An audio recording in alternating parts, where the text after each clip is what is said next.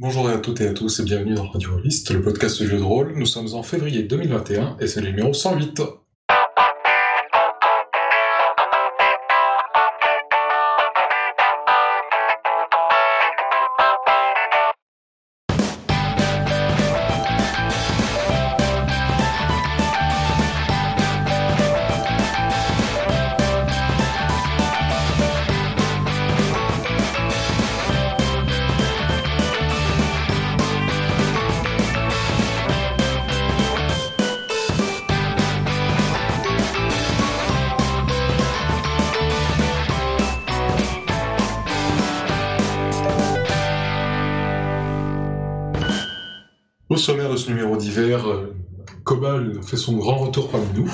Passer, pour parler d'un grand ancien du jeu de rôle, Captain Vaudou. Jeu de rôle français, madame.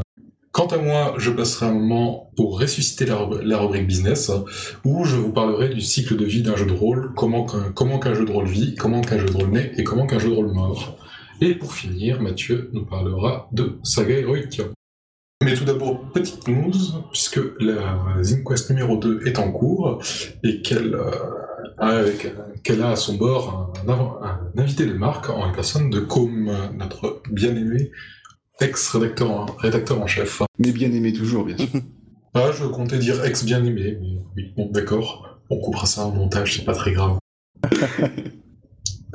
Comme nous présente ici son jeu de rôle deux étés, où on joue euh, des... tout d'abord des adolescents qui, qui passent un été dans les, dans les années 90 ou les années 90, si c'est comme moi, un, expatrié dans les, dans les froides contrées. Puis un deuxième été avec les mêmes personnages devenus adultes dans les années 2020 ou 2030, euh, responsabilité sur le dos, euh, gamin, euh, gamin au basque et facture qui s'empile. Le but étant de, de proposer un jeu de rôle poétique, et qui fasse réfléchir sur la condition humaine, tout ça, mais avant tout de proposer des jolis moments de poésie. Et il y a un paquet d'autres choses hein, sur la ZinQuest. euh, ça dure deux semaines, alors on espère qu'on montera assez vite pour que vous puissiez entendre ça avant que ça soit terminé.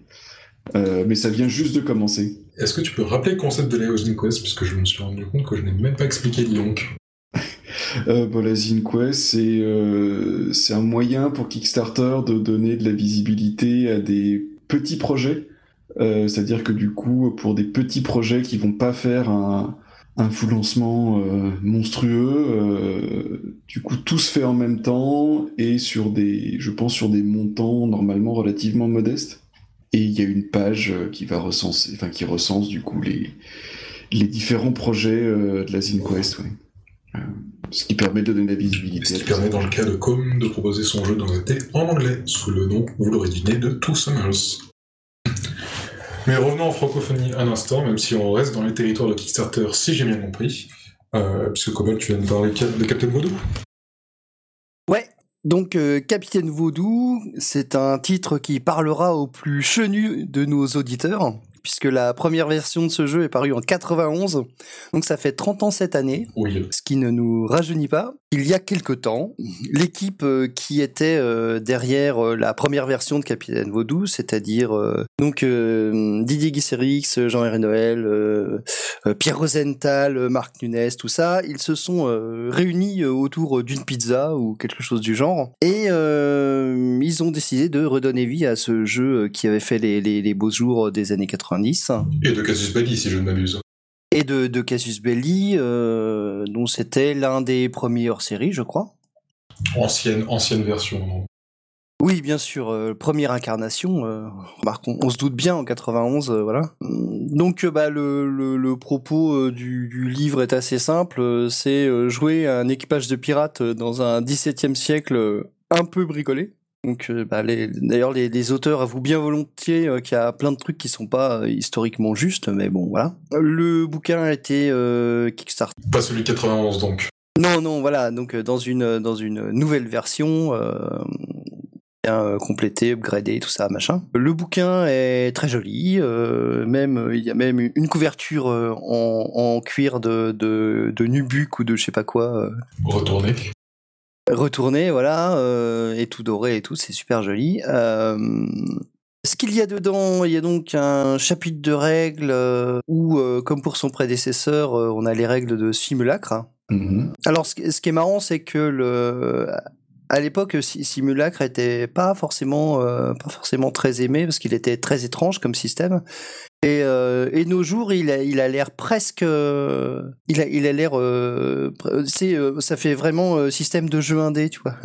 Ouais, bah c'est vachement narratif. On peut faire corps pour es- plus esprit ou corps plus âme. Voilà. Mais quand même souvent corps plus esprit, voire corps, corps plus action, à la rigueur. Voilà, exactement. Donc, euh, pour ceux qui n'auraient pas entendu parler du système, euh, voilà, Oui, pour les plus jeunes, explique En gros, voilà comment ça se passe. Euh, Il y a les, dans les caractères du personnage, il y a des composantes, des moyens et des énergies.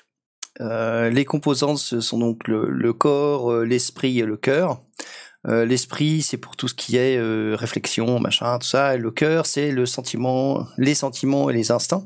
Euh, les moyens, c'est la perception, l'action et la résistance. Et les énergies, c'est puissance, rapidité, précision et héroïsme ou vaudou. Donc l'un ou l'autre, c'est fromage au dessert, on peut pas avoir les deux. Et puis, donc, alors voilà, com- comment ça se passe? En fonction de l'action qu'on souhaite faire, on va ajouter une composante et un moyen. Donc euh, ça peut être euh, corps et perception, euh, donc pour écouter quelque chose, esprit plus action pour résoudre un puzzle, j'imagine. Et, cœur et résistance, par exemple, pour résister à une tentative de séduction. Mhm. Donc euh, voilà, c'est euh, quand on souhaite faire euh, quelque chose, on, prend les, composantes et les moyens qui vont bien et on, fait une tambouille avec. À ça, on rajoute une énergie éventuellement. Ça, permet de, mettre plus de puissance dans ce qu'on fait, etc., pour essayer de se dépasser. Et euh, lorsqu'on les, utilise, on est obligé de, euh, dépenser euh, soit des points de vie, des points de souffle ou des points d'équilibre psychique, qui sont donc les trois compteurs du personnage. Donc, je disais donc composantes, moyens, et il faut également déterminer la nature de la cible, s'il y en a une, qui peut être humaine, naturelle, artificielle ou surnaturelle. Ça, c'est très les années 90 quand même. hein. Ça, Voilà. c'est- donc, euh, si euh, on cherche à repérer un humain dans une foule, donc la, la cible sera humaine. Euh, si euh, si on veut repérer une plante euh, parmi un parterre, donc c'est naturel. Euh, artificiel, c'est pour tout ce qui est construction et artefacts. Et surnaturel, euh, c'est pour le vaudou. Pour toutes ces, pour toutes les cibles là, euh, ce sont, euh, ça représente un bonus et malus qui est déterminé à la création et qui bouge pas. À tout cela, on rajoute un seuil de difficulté, donc euh, qui sera euh, positif si c'est facile et négatif si c'est euh, si c'est difficile. Et on lance 2d6 et le résultat doit être inférieur au total calculé précédemment. Ce qui fait quand même, mine de rien, pas mal de calculs. 2d6 plus une addition, bon, Oui, non, généralement, le calcul a lieu avant que tu lances, euh, avant que tu lances les dés. Mais on joue quoi du coup dans Captain Vodou Bah, c'est ce que je l'ai dit au, dé- au début, on joue un équipage de pirates euh, dans un 17e siècle, tout ça, tout ça. Mais tu, ne m'as pas écouté Oh, Mathieu, t'écoutes pas du tout, ça va pas. Et le respect des chenus, alors? Écoute le vieil arbre et espère, espère en attraper les glands qui tombent. Ah, il est vraiment chenu du coup. Donc euh, ça, c'est pour les actions qui n'ont pas de, qui n'ont pas de, de, de, de quelqu'un en face qui s'oppose activement à ce qu'on fait. Pour les euh, duels, et on compte en plus des, euh, des marges de réussite et on les compare pour savoir qui, a, qui a gagné. Donc euh, bien sûr, en plus de ça, il y a des règles euh, relatives au combat naval, au déplacement des navires, euh, tout ça, tout ça. Bien entendu. Mais est-ce que c'est aussi compliqué que de lancer une torpille dans Polaris, ça? Vu qu'on est à peu près sur la même époque. Non, mais carrément pas. En fait, là, les règles, je vous les, vous les ai toutes dites tout presque. Tu vois, il n'y a pas, il a pas vraiment de, il y a pas vraiment grand chose de plus. À peu près tout fonctionne de la même manière. Ah, on peut jouer sans le bouquin alors. Alors, sans le bouquin, euh, j'irai peut-être pas jusque là. Tu voudrais dire qu'il y a du lore Et oui, parce que il y a, y a de l'univers dedans. Mais alors d'abord, je, je termine tout ce qui est règles, ça. Donc euh, après ça, il y a les règles pour le vaudou. Donc euh, tout ce qui permet d'utiliser les, les, pouvoirs des Loa, donc les esprits quoi. On en a donc euh, toute une ribambelle avec euh, des, des, des, domaines de compétences variés en fonction de, de ce qu'on veut faire avec. on trouve, il y a aussi tout ce qui est objet magique vaudou, donc c'est-à-dire les Wanga, les VV, les trucs comme ça. Est-ce qu'on peut avoir un VV plus hein Est-ce qu'il peut être Vorpal? Euh, en gros, ces machins-là, c'est des, euh, des, focus pour lancer plus facilement des sorts. C'est ce, qui permet euh, de lancer des, des trucs qui normalement nécessiteraient un rituel ou, ou des trucs où le, le, nombre de points à dépenser dépasse la, ton nombre de, de, de points de vaudou en gros. Après ça, il y a un gros chapitre d'univers. Il y a des infos sur un petit peu de tout.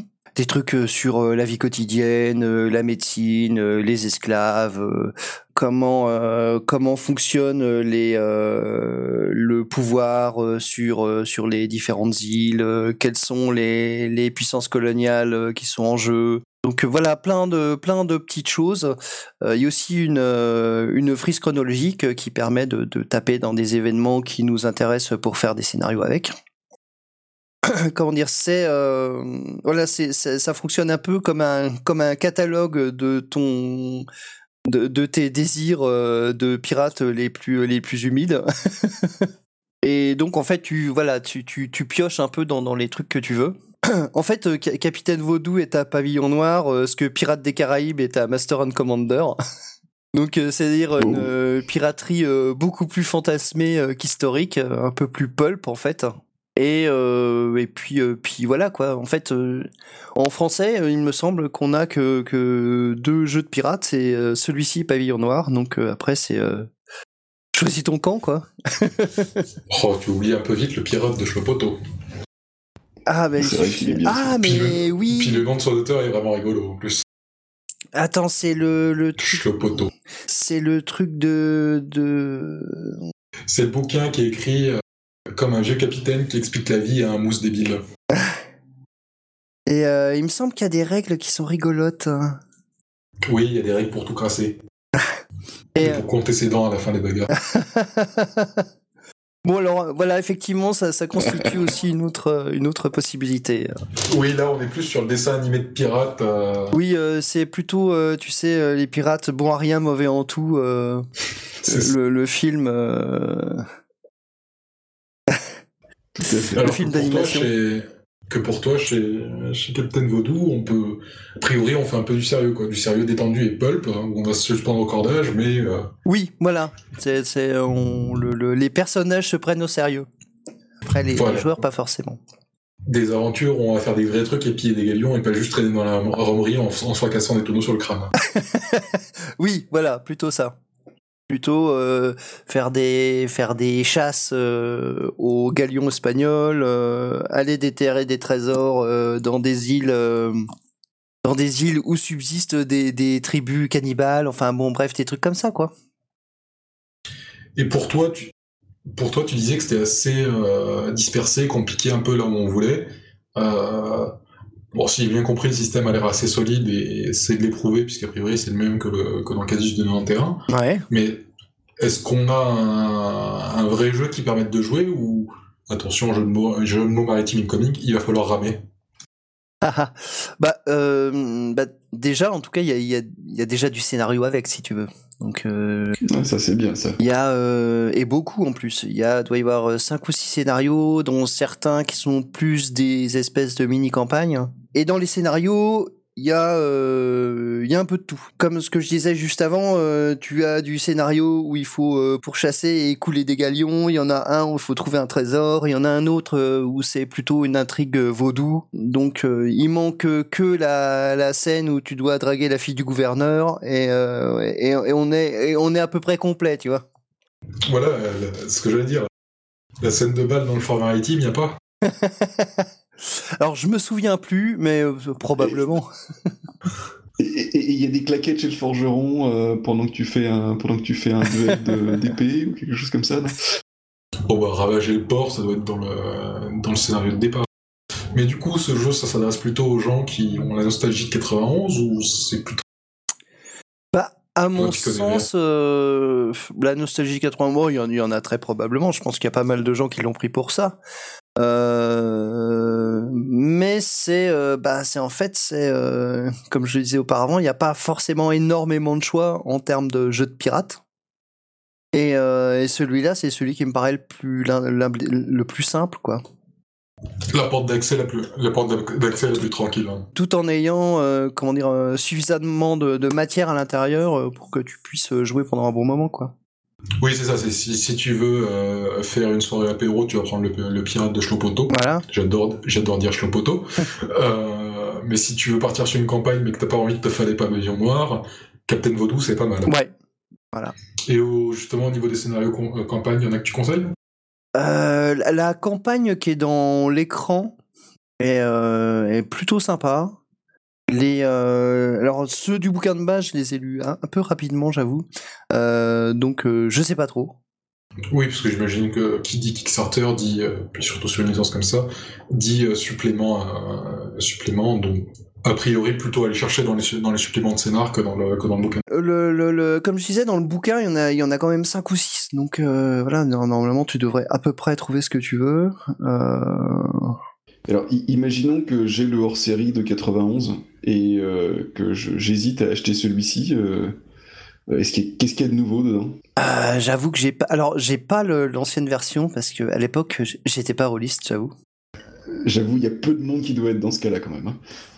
Déjà, il y a beaucoup plus d'univers, euh, ça c'est évident. Je pense qu'ils ont serré quelques boulons au niveau du système, euh, notamment euh, pour la, distinction héroïsme et, vaudou.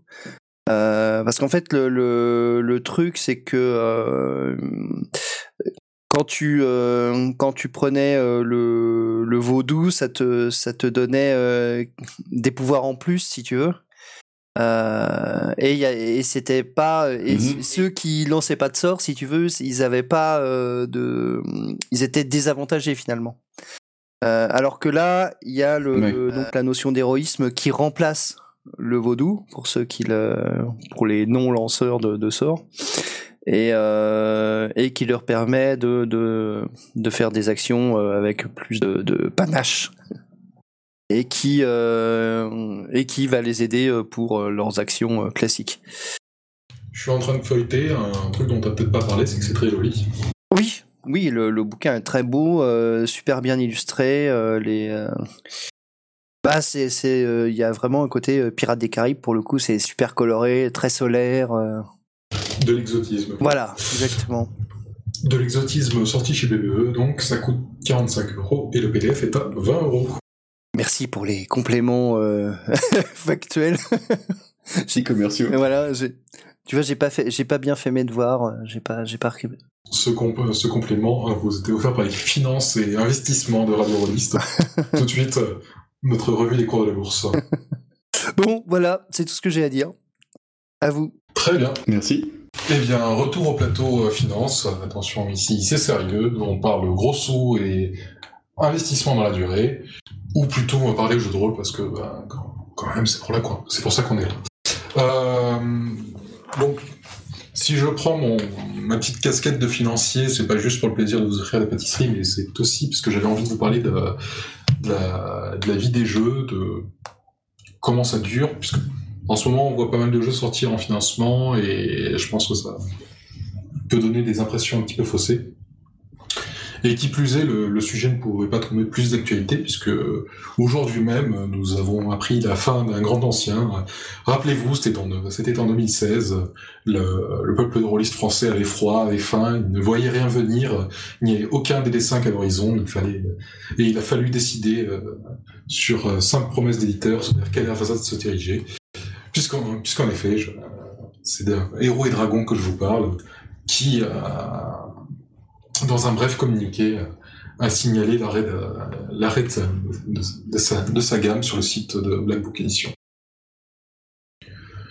Du coup, ce qui tombe bien, puisque je, euh, moi, ça fait un petit moment déjà que je me demande, euh, quand tu es éditeur ou auteur, euh, quand tu lances ton jeu, certes, tu arrives à le sortir, ce qui, rappelons-le, tient du miracle, mais une fois qu'il est, une fois qu'il est sorti, qu'est-ce qui se passe, qu'est-ce que tu fais Est-ce que est-ce qu'il faut continuer à écrire? Est-ce que c'est bon, c'est sorti, il va, vivre sa petite vie toute seule? Donc j'ai un peu fouillé, j'ai un peu investigué, j'ai posé des, questions aux, gens qui savent et, comment j'ai écumé un peu mes propres expériences. Je me suis plongé dans de vieux souvenirs. Et euh, premier truc que j'ai vu, dont je me suis rendu compte, c'est que dans la décennie 2010, qui vient de se clôturer, je vous le rappelle, attention, ça fait mal, la, plupart des jeux auxquels on a pu, jouer, la plupart des jeux qui ont, un peu un succès, un retentissement, sont sortis par financement, financement participatif.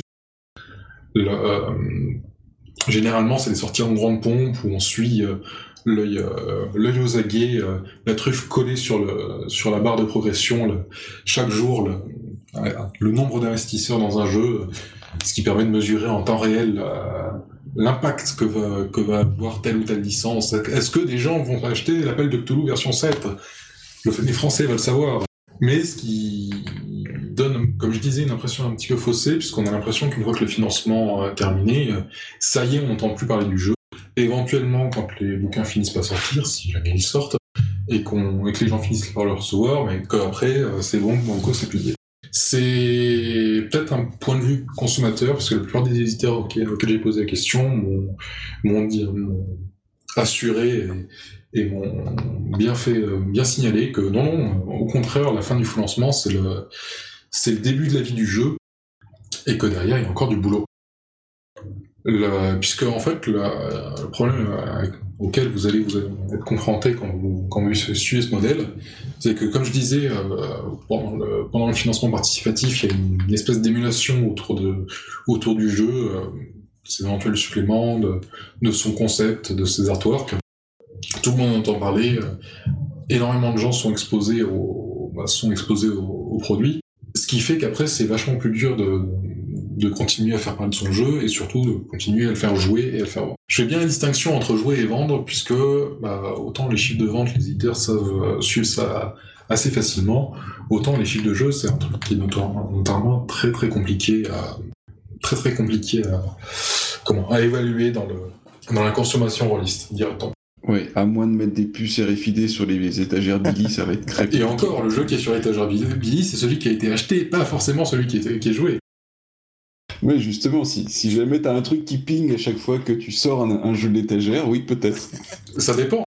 C'est ça. Si tu le poses, si tu le prends pour t'asseoir sur ton sur ton fauteuil recouvert d'une poster, l'ouvrir à la page où tu as laissé le signer, pousser un long soupir en disant que un jour, oui, un jour tu le feras jouer, ça compte pas vraiment comme une partie jouée. Je suis désolé. Ah bon? Ah moi je fais comme ça pourtant. C'est pas ça qu'on appelle du jeu de rôle solo? Radio Rollist respecte bien entendu toutes les pratiques, aussi onanistique soit-elle. Du coup, ben, nous, pauvres, pauvres acheteurs et joueurs de jeux de rôle, tout ce qu'on peut voir, c'est euh, la motivation de... Enfin, ce qu'on interprète comme la motivation de l'éditeur à, à, suivre un jeu, attention, que qui est généralement euh, à quelle fréquence l'éditeur va communiquer sur ce jeu et rappeler aux gens que tiens oui ça existe et ce serait pas mal, ça a l'air pas mal pour ta pour ta partie du, du vendredi. Euh, t'as une campagne d'ISMV qui vient de se finir et vous vous demandez à, quoi vous allez jouer. La fréquence à laquelle euh, vont sortir les scénarios est-ce que est-ce que j'achèterais pas encore cette septième campagne de Pathfinder alors que j'en ai quatre qui attendent sur mon étagère? Dis si vous avez tout suivi. Ou plus globalement à quel point il va être mis en avant dans les salons, sur les affiches, euh, dans la communication de l'éditeur, etc., etc. Tout ce qu'on appelle au final dans le, jargon le, suivi de gamme. Puisque ça aussi c'est un point assez important. La, vie d'un jeu, je parle là de, de jeux de rôle assez traditionnels, même si ça, ça se porte aussi à des, à des titres plus indépendants. Le suivi de jeu, il se fait souvent par la sortie, après le, bouquin de règles de, base, de euh, petits suppléments, de scénarios, euh, de compilations euh, gratuites, ce, genre de choses. Et ça, c'est un truc qui se décide en amont de comment on va comment on va suivre le jeu, quelle modalité. Est-ce qu'on va faire plutôt des scénars ou est-ce qu'on va faire des, catalogues et des catalogues ou encore des catalogues? Oui, Shadowrun, c'est toi que je regarde, mais ça marche aussi pour Eclipse Phase. Et euh, comment on le fait? Ce suivi Est-ce qu'on fait est-ce qu'on fait par financement successif? Est-ce qu'on sort les est-ce qu'on sort les suppléments comme ça au débeauté? Pouf, c'est sorti, on en parle et bah, les gens achètent, mais généralement c'est pas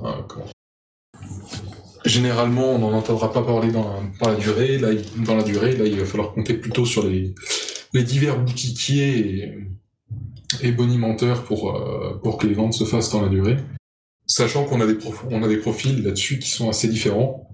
Notamment les scénarios, les scénarios d'une campagne ont tendance à, se vendre d'un coup, où euh, bah, les gens attendaient la campagne, l'achètent et puis euh, c'est bon, c'est fini. Là où les comment bouquins de règles supplémentaires ou les suppléments sur l'univers vont plus se vendre sur la durée, à chaque salon, on, va pouvoir en écouler un peu. et aussi, à mesure que les tables, les tables de jeu qui utilisent notre jeu mature, vont avoir besoin de plus de, de texte pour donner du corps, pour donner du corps à leur, partie. Ce qui euh, permet un peu en, biais de, de suivre ce, bah dans le cycle de, dans le cycle de vie du jeu, du jeu ce, fameux, euh, ce, ce, fameux chiffre qui, comme je disais, échappe à la vue, le, le à quel point notre, notre jeu il est joué. Ça, de toute façon, euh, c'est difficile, c'est difficile à estimer. Euh.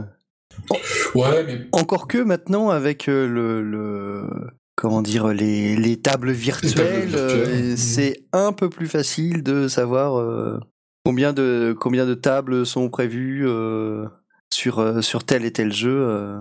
C'est un outil, c'est un outil en plus, surtout pendant en période de confinement où bah t'as pas trop le choix et que la plupart des parties se font virtuellement c'est sûr que ça a dû aider pas mal de monde. Parce qu'il y a eu, euh, on, voit sortir euh, tous les ans les statistiques de Roll20 par exemple, où on voit euh, quels jeux sont joués. et, c'est assez intéressant effectivement. On voit, alors bien entendu, on peut pas, on peut pas savoir pour les jeux qui n'ont pas été vraiment rentrés dans Roll20, mais mais par exemple, on arrive à voir que par exemple, les PBTA sont pas euh, sont pas totalement négligeables par rapport même à des mastodontes comme D&D. oui, c'est-à-dire pas négligeable, c'est-à-dire qu'on on dépasse les 10%, ah, quoi. C'est pas non plus phénoménal, mais c'est quelque chose, quoi. Oui, de toute façon, D&D euh, a tendance à tout bouffer. Mais euh, le, souci, en fait, quand, euh, quand t'es éditeur ou quand t'es auteur indépendant, homme orchestre qui sort toi-même ton jeu, c'est que ces, chiffres-là, tu peux pas trop les prévoir. Tu peux prévoir à la rigueur en regardant comment se sont comportés les du jeu, et encore, t'es pas du tout sûr que l'expérience euh, se répète. Donc quand tu quand tu prévois un peu la courbe de vie de ton jeu, c'est quand même euh, bah, c'est toujours un pari de sur euh, à quel point il va être joué sur la durée. Et comme je disais, bah, ce, pari-là, il va influencer sur ce que tu veux sur ce que tu veux sortir ensuite. Est-ce que tu veux sortir du scénar ou une campagne pour relancer, on va dire, l'attrait sur ton jeu?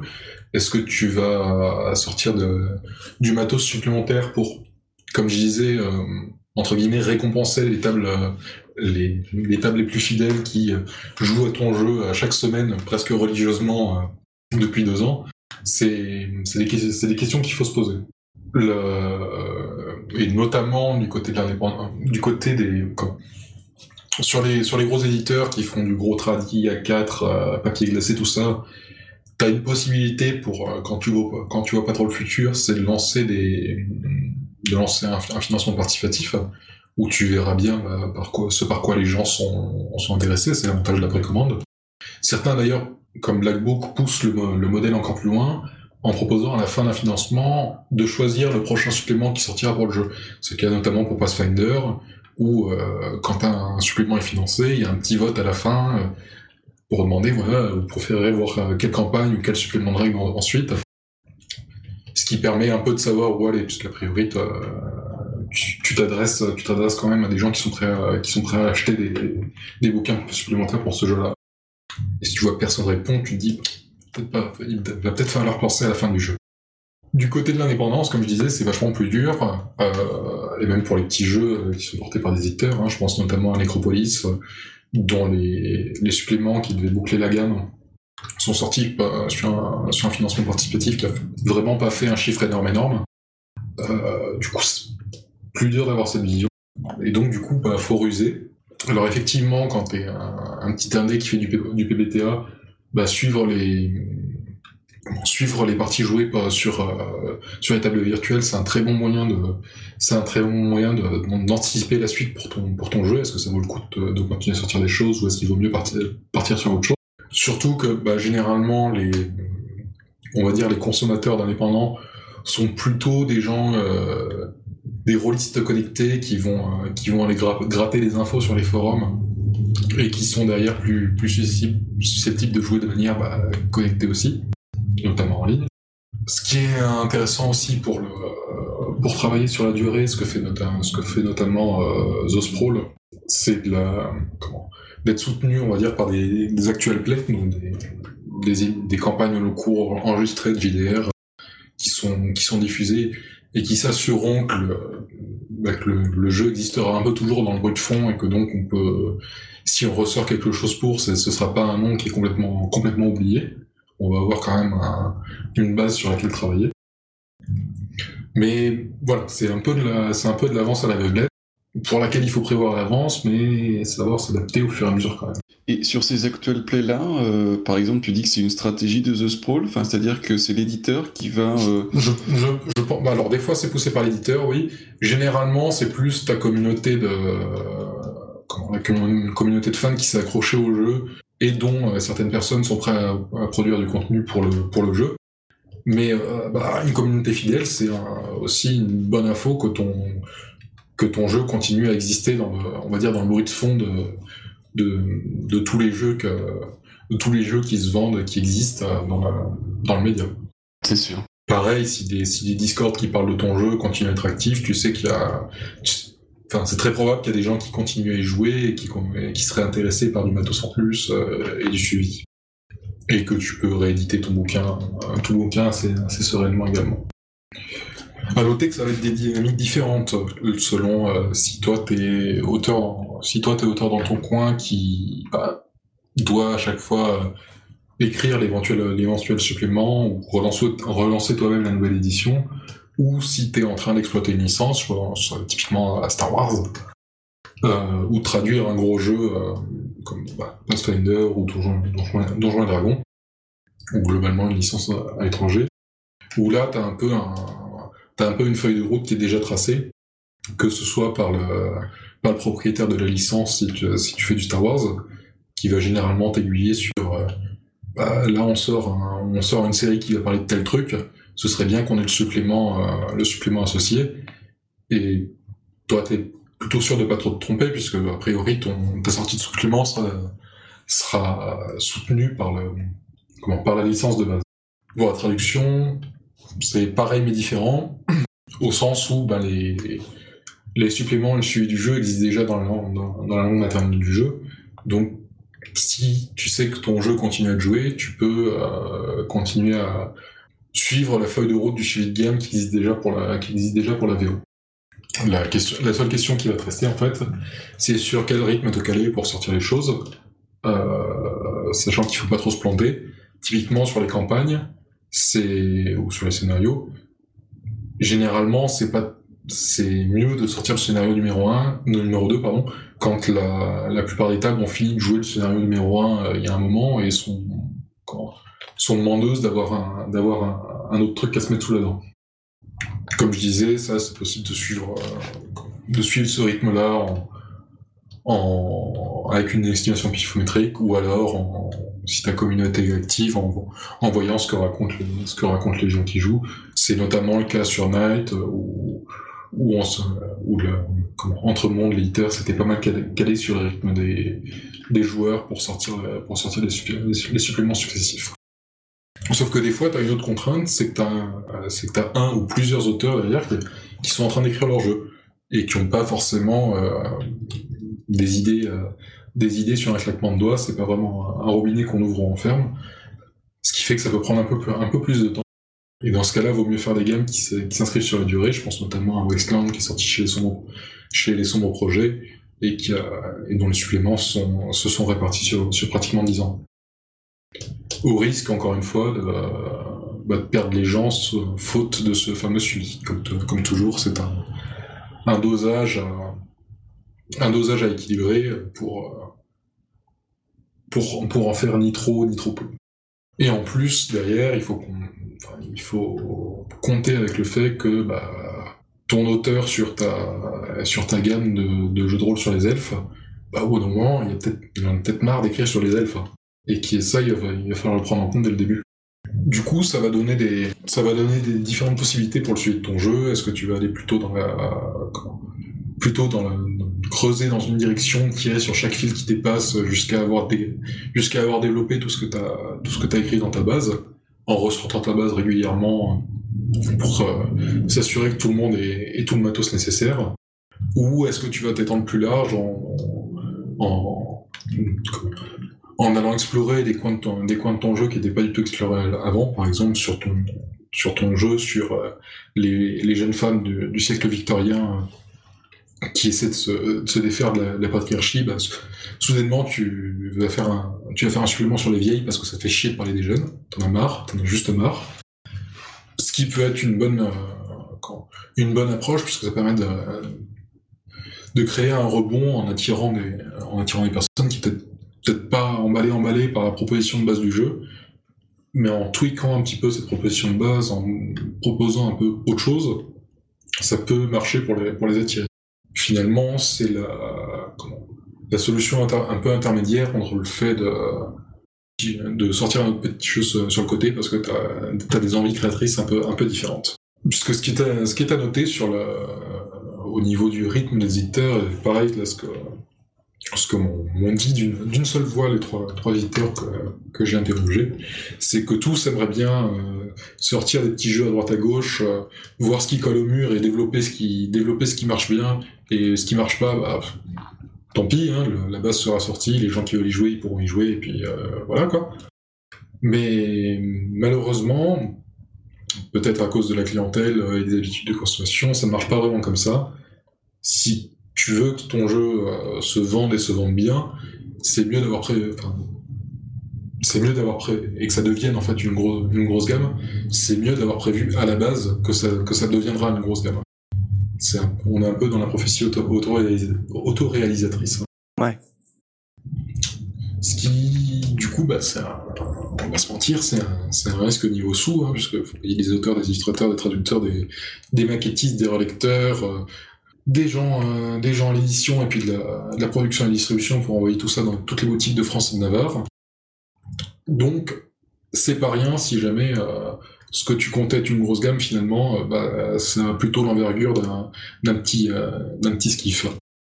Et euh, Mais sachant que le, le- le fait de faire un financement participatif doit lisser un petit peu ça quand même, non? Ah, oui, c'est, l'intérêt majoritaire de la précommande, et ce qui explique aussi qu'on voit beaucoup moins de boîtes d'édition se planter massivement qu'il y a 20 ou 30 ans. C'est que, effectivement, tu vois tes chiffres de prévente. Maintenant, euh, même avec cet outil-là, quand tu vas préparer ton financement participatif, parce que oui, ça se prépare, tu vas te, poser ces questions de euh, est-ce qu'on est en train de, lan- de lancer un petit burst one-shot ou est-ce qu'on est en train de lancer un truc qui va être une énorme gamme et sur lesquels il va falloir euh, proposer plein de suppléments à la campagne dès le, premier financement participatif. Grosso modo, on voit bien que, on va dire euh, la Elite et Abstract Donjon, c'est pas les mêmes, euh, c'est pas les mêmes envergures dès la page de financement participatif, avant même que le, que le premier exemplaire soit précommandé. Alors, est-ce qu'on peut considérer que la Elite est une gamme? Je suis pas sûr. C'est comme ça qu'ils ont choisi de le présenter sur leur, euh, sur leur financement. Ouais. Ça me semble pas, ça me semble pas déconnant, déconnant. Après, oui, c'est une gamme basée sur un univers plutôt que sur un système, mais ça reste un, comment? Ça reste un jeu à grosse voilure, on va dire. Mhm. Et donc, sur les cas où tu te, où tu te plantes, ou tout simplement sur les jeux qui ont fait leur vie, et, et que, bah, voilà, c'est bon, tu sais que t'en, tu sais que tu peux pas trop, tu peux pas trop en espérer en tirer plus, même si j'aime pas beaucoup ce- cette expression. Euh, il va falloir commencer à préparer la fin de la gamme. Et il va, il va falloir penser à, à comment clôturer tout ça. Ou relancer la machine si tu te dis qu'il y a encore du, y a encore du potentiel, mais qu'il va falloir un, apport de nouveaux joueurs et un, nouveau public. Alors, Parce que du coup, euh, enfin, moi j'ai l'impression d'avoir plus assisté à des fins de gamme euh, plus par défaut, c'est-à-dire, bon, bah, on n'a plus de sous, on arrête, et, et, un petit peu brutal, quoi, quelque part. Ça peut être carrément l'éditeur qui coule ou des choses comme ça. Qu'est-ce que tu appelles, du coup, préparer une fin de gamme L'éditeur qui coule, c'est quand même, comme je disais, c'est quand même assez rare sur, sur, le temps. Mais oui, comme, tu disais, il y, a des, fins de gamme qui sont. Alors, que ce soit parce qu'elles sont pas préparées ou parce que euh, le comment? Parce que le jeu était euh, avait moins d'envergure que ce qu'on pensait qu'il aurait euh, ou tout simplement parce que bah, les auteurs avaient envie de continuer à sortir des trucs. Faut, faut pas oublier un truc, c'est que la, la création de jeux de rôle étant un truc qui rapporte pas beaucoup de pognon, voire même qui est déficitaire sur, sur pas mal de d'acteurs du, jeu, ça reste un, ça, pas mal de projets sont quand même des projets passion. Et sur les projets passion, même si ça se vend pas très bien, il y a des gens qui veulent aller au bout de leur, euh, au bout de leur jeu, sortir toutes leurs idées, même si ça se fait un peu dans le douleur. Mais du coup, on, a pas mal de gammes qui, pour diverses raisons, effectivement, s'arrêtent un peu en, on va dire, en queue de poisson. Alors ça peut prendre plusieurs formes, c'est d'un coup on arrête de sortir des trucs alors qu'on avait prévu d'en sortir. Euh, on n'aura jamais la fin de cette campagne qui devait sortir en trois tomes, mais on s'est rendu compte au deuxième que les, ventes étaient pas terribles, que de toute façon ça intéressait, plus grand monde. Et euh, bon bah tant pis. Hein. Au pire, si le jeu, si, si, comment, si le jeu a une seconde vie un, jour, on le ressortira. Bah, s'il y a une bande de passionnés férus qui continueront à y, jouer, euh, on collaborera avec eux pour, pour sortir la fin. Ou alors, il y a un autre symptôme que, que j'appelle le, symptôme, le symptôme septième, septième cercle, parce qu'ils sont un peu spécialistes là-dedans. C'est les gammes qui n'en finissent pas de se déliter, euh, avec un supplément qui sort tous les 5 ans, où on vous dit que si, si, on va continuer à travailler dessus, mais euh, on sent bien que ça rame, les sorties s'espacent, c'est plus en plus, euh, c'est plus en plus compliqué. Mm-hmm. Bref, sens que ça galère? Bah, c'est, euh, bah, c'est la, par exemple, c'est le cas pour Esteren, quoi. STRN, pour moi, on est vraiment dans le, dans le cas que je décrivais du projet Passion, où c'est des auteurs bah, qui font une œuvre d'art et qui ont, euh, qui ont une vision et qui veulent suivre leur truc au bout. Euh, et euh, Alors, bah, les, galères, les galères financières, ils font, font partie de la, création artistique. Et tu sors ton tu sors ton supplément ou ton ou ton bouquin sur les secrets quand tu peux parce que t'as les sous parce que t'as les sous pour le caser à ce moment-là. Ouais, ok, mais bon là là aussi c'est c'est le, jeu passion qui n'intéresse plus que, ses auteurs à la fin parce que finalement euh, tout le monde a fini par décrocher. Euh. Ah, je sais pas, STRN, je, je pense qu'il y a une, base de mais. Ouais, ouais. Comme, je dis, comme toujours, c'est difficile, difficile à estimer. Je... Mais c'est vrai que. Tu sais, t'as le premier bouquin en 2010. Euh, le, le, et le premier supplément en 2011. Le, le suivant c'est 2014. non, 2013, pardon. Après 2014, puis 2018. Et là, et là, et là, on n'a pas les suivants. Et là, il n'y a pas les suivants, si tu veux. Ouais, je parlais de Z-Corps justement, c'est ça. Hein, c'est le premier bouquin en septembre 2010. Puis après, les suppléments en 2011, en 2013. Puis après, c'est 2018. Et on vous dit, euh, si, si, il va y encore y avoir des. Enfin, tu sens mieux on est, ouais, on est dans le cas dans la gamme qui prend du. qui n'en peut plus de finir, quoi. Ouais. À, mon sens, euh, il n'y a plus euh, depuis, euh, presque dix ans de, de, de jeux de gamme. C'est soit, soit ils partent sur l'option de, de sortir un jeu one shot éventuellement, euh, si le, le, Kickstart ou le, le, Ulule ou je sais pas quoi euh, marche bien, il y aura, t'auras des suppléments, des scénarios qui, qui viendront avec, mais c'est même pas sûr. Euh, soit, euh, soit c'est des traductions de jeux américains qui eux ont des gammes, genre euh, Shadowrun, Donjon, ces trucs-là. Ah non, je suis pas, je sais pas, enfin, c'est. Mais en, mais en, en production, en production française de des, des, gammes de jeux euh, qui sortent maintenant, bah, j'en connais pas quoi. Alors figure-toi que c'était une, impression que j'avais aussi et qui a été détrompée par pas mal d'éditeurs. Euh... Par des faits ou par des paroles? Ouais, par...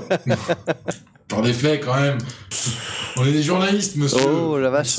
On, ne respecte pas, on ne recopie pas bêtement les communiqués, monsieur. Nous valons mieux que ça. C'est bien. Alors, Nous faisons du journalisme sors- sors-moi les. sors-moi- Je veux des noms. euh, Des noms, monsieur. je veux des noms. je ne peux pas citer mes sources. euh... Ploum ploum. Non, ce que je, ce que je voulais dire, c'est que la... En fait, il y a pas mal... Effectivement, on a l'impression que généralement la gamme sort au moment du premier financement, où euh, on, ba- on balance tous les suppléments d'un coup parce que ça marche. Et parce que c'est plus efficace économiquement, euh, c'est le moment où on entend parler du jeu, donc... euh, bah, où les gens ont plus de chances de savoir de quoi on parle quand on, sort ce, tel supplément sur tel jeu. Mais derrière, il y, a des- vrais, y a des vrais plans qui, dans les cas où on a prévu de la voilure, il y a des vrais plans qui s'inscrivent sur la durée, avec des, un, espacement des, un espacement des sorties et des, des rééditions plus ou moins, plus ou moins longues. Euh, typiquement, moi, je prenais l'ex- l'exemple de Westland. Ça, c'est vraiment le, l'exemple type, ou Moonblade aussi, je suis toujours chez son projet, de, de la gamme qui se prévoit, qui s'est prévue dès le début comme une grosse gamme, qui a prévu que le, que le cycle du, le cycle de vie du jeu soit long, que le nom du jeu continue à exister, mais qui a prévu des suppléments, des, des sorties vraiment sur des grandes, sur des grandes périodes de temps espacées. Uhum.